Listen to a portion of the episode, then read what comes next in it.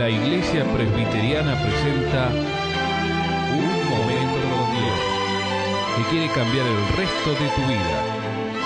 Con ustedes, su conductor, el reverendo Roberto Rodríguez Aliaga.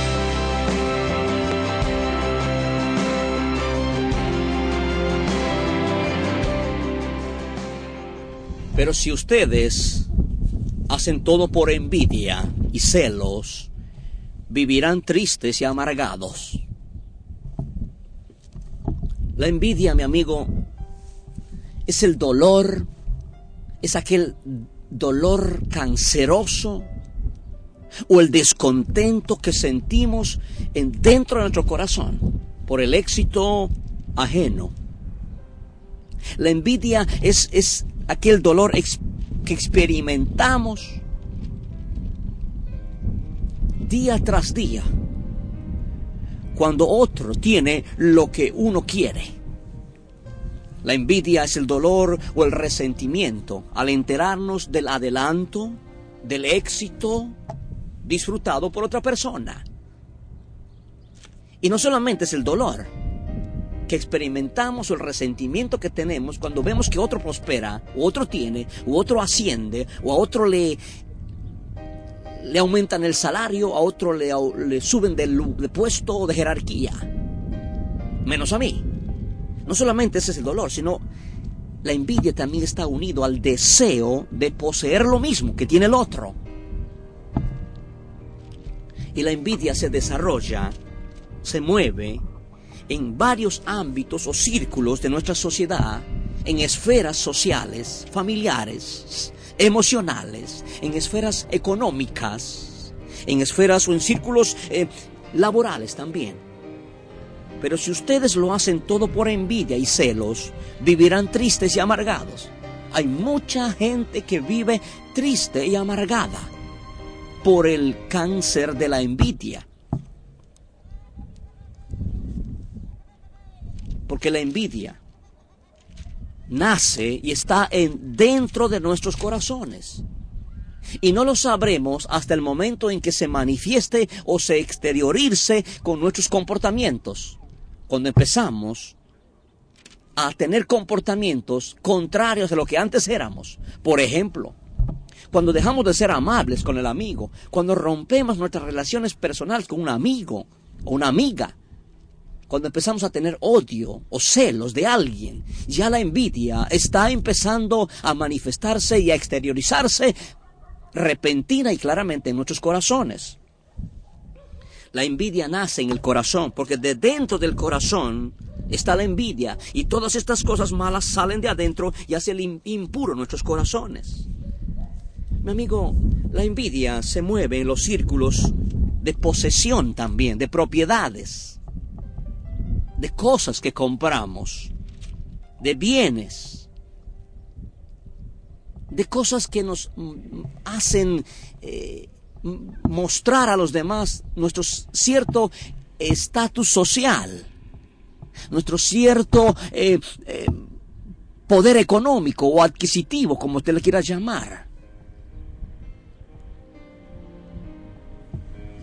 La envidia se mueve en los círculos de propiedades, terrenos, dominios, bienes, fincas, herencias.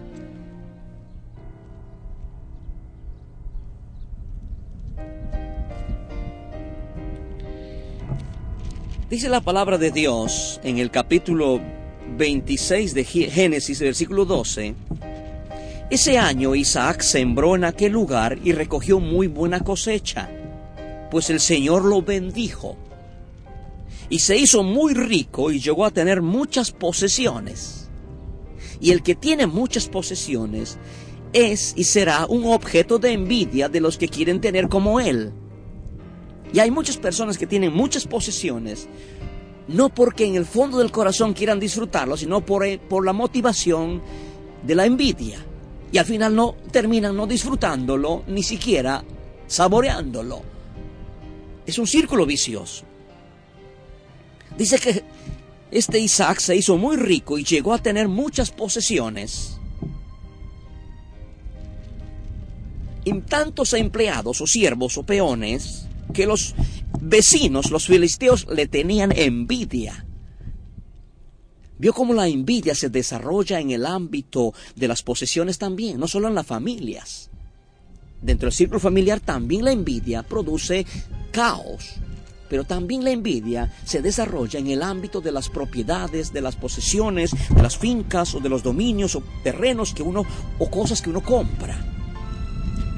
Eran tantas sus ovejas, dice, y vacas, y tantos sus siervos, que los vecinos, los filisteos, le tenían envidia. ¿Y saben lo que pasó? La envidia produjo a los vecinos que empezaron a tapar y a llenar con tierra de, o de tierra los pozos de agua para que mueran las ovejas. Y este hombre vaya a la bancarrota. La envidia produce eso.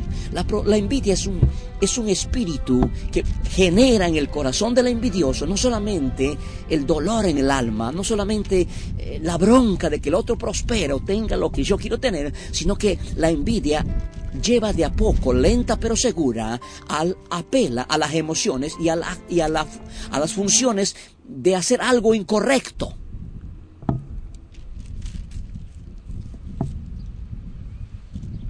La envidia es el dolor o el descontento que sentimos por el éxito ajeno. La envidia genera críticas, chismes, murmuraciones. Es aquella competencia moral y destructiva que nos arruina y nos joroba el alma. Eso es la envidia. Había un hombre llamado Salomón, un hombre muy rico en aquel en contexto histórico de sus tiempos. Él escribe en Eclesiastés 4:4 y dice lo siguiente: Vi también que el mundo trabaja y el éxito de una empresa provocan la envidia de unos contra otros. Y esto también es vana ilusión y es querer atrapar el viento. Esto es una verdad. La prosperidad, los bienes materiales, producen envidia en muchas personas. ¿Está usted envidiando por alguien que acaba de comprarse determinado terreno? ¿Está usted envidiando por alguien que le está yendo bien en el comercio, en el negocio? ¿Vive usted con su negocio abierto y sus ojos abiertos al que está al frente esperando cuánta gente va, si está lleno el negocio de fulano mengano y el suyo está vacío? Usted ya está en la envidia, usted ya está presa del poder de la envidia. La envidia, mira con tristeza al vecino. La envidia mira con tristeza y a la vez con bronca lo que el otro tiene. La envidia, mi amigo, es ese deseo malévolo del corazón de privarle o quitarle al otro de lo que tiene. Eso es la envidia. La envidia arruina nuestras vidas. La mente tranquila es vida para el cuerpo, pero la envidia, mi amigo, corroe, carcome, consume, desgasta y destruye los huesos. Lo dice el Proverbios 14:30. Muchas de las enfermedades, el sistema óseo, nervios, angustias, artrosis, aún muchas de las enfermedades fisiológicas que tenemos son producto de las enfermedades espirituales o psíquicas, como usted lo quiera llamar. La envidia. Está viva. La envidia goza de buena salud en los corazones de los envidiosos. La envidia goza de buena salud en nuestra sociedad moderna hoy en día, en círculos familiares, círculos sociales y aún en las iglesias. Siguen causando estragos y el mundo está lleno de envidia. Cuando la envidia ha crecido por completo, culmina en homicidio. Todos tenemos, mi amigo, las semillas de la envidia y del homicidio dentro de nuestros corazones. Santiago capítulo 4, verso 2 dice, la sociedad es tan envidiosa que quisieran tenerlo todo. Y cuando no lo pueden conseguir, somos capaces hasta de pelear, de matar y promover la guerra entre nosotros. La envidia carcome, consume los huesos. La envidia en el plano o en el círculo de los bienes o las posesiones personales está trayendo ruina en muchísimos pueblos. Hay mucha gente que arde de envidia. Hay personas que han asesinado a otros, se han matado, o se han peleado, o se han enemistado por no poder soportar el ver la prosperidad del otro. Hay gente que está enferma en este mismo momento, en esta misma hora, que estoy predicando o anunciando este mensaje. Hay gente que está postrada en cama que no encuentran diagnósticos fisiológicos ni psíquicos de su enfermedad que son causados por la envidia. La envidia mata, carcome y deteriora la salud. Pero la envidia no solamente se manifiesta en los círculos familiares, la envidia no solo se manifiesta en los círculos de posesiones o dominios o propiedades, sino también que la envidia se desarrolla y anda como en su casa en los ámbitos de poder, de política o de gobiernos. También la envidia está en esos lugares. Y es tan grande el, los conflictos que hay en los gobiernos, en las políticas o en los políticos por la envidia. Esa competencia inexorable e inútil y tonta de arruinarle la vida al otro para lograr yo lo que yo quiero. Parece que nos hemos acostumbrado a esa política. Muchas veces tengo que insultarle al, opositor para ganar los votos del otro. Nunca ganamos muchas veces elecciones en el, en el sentido correcto de la palabra, con honestidad. La envidia y el celo muchas veces produce conflictos entre personas que quieren poder.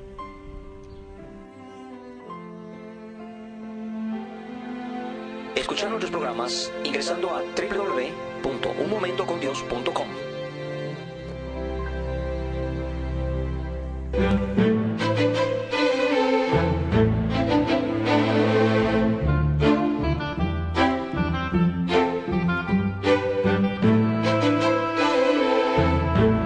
Esto ha sido Un Momento con Dios, presentado por la Iglesia Presbiteriana, te invitamos a sintonizarnos mañana en este mismo horario.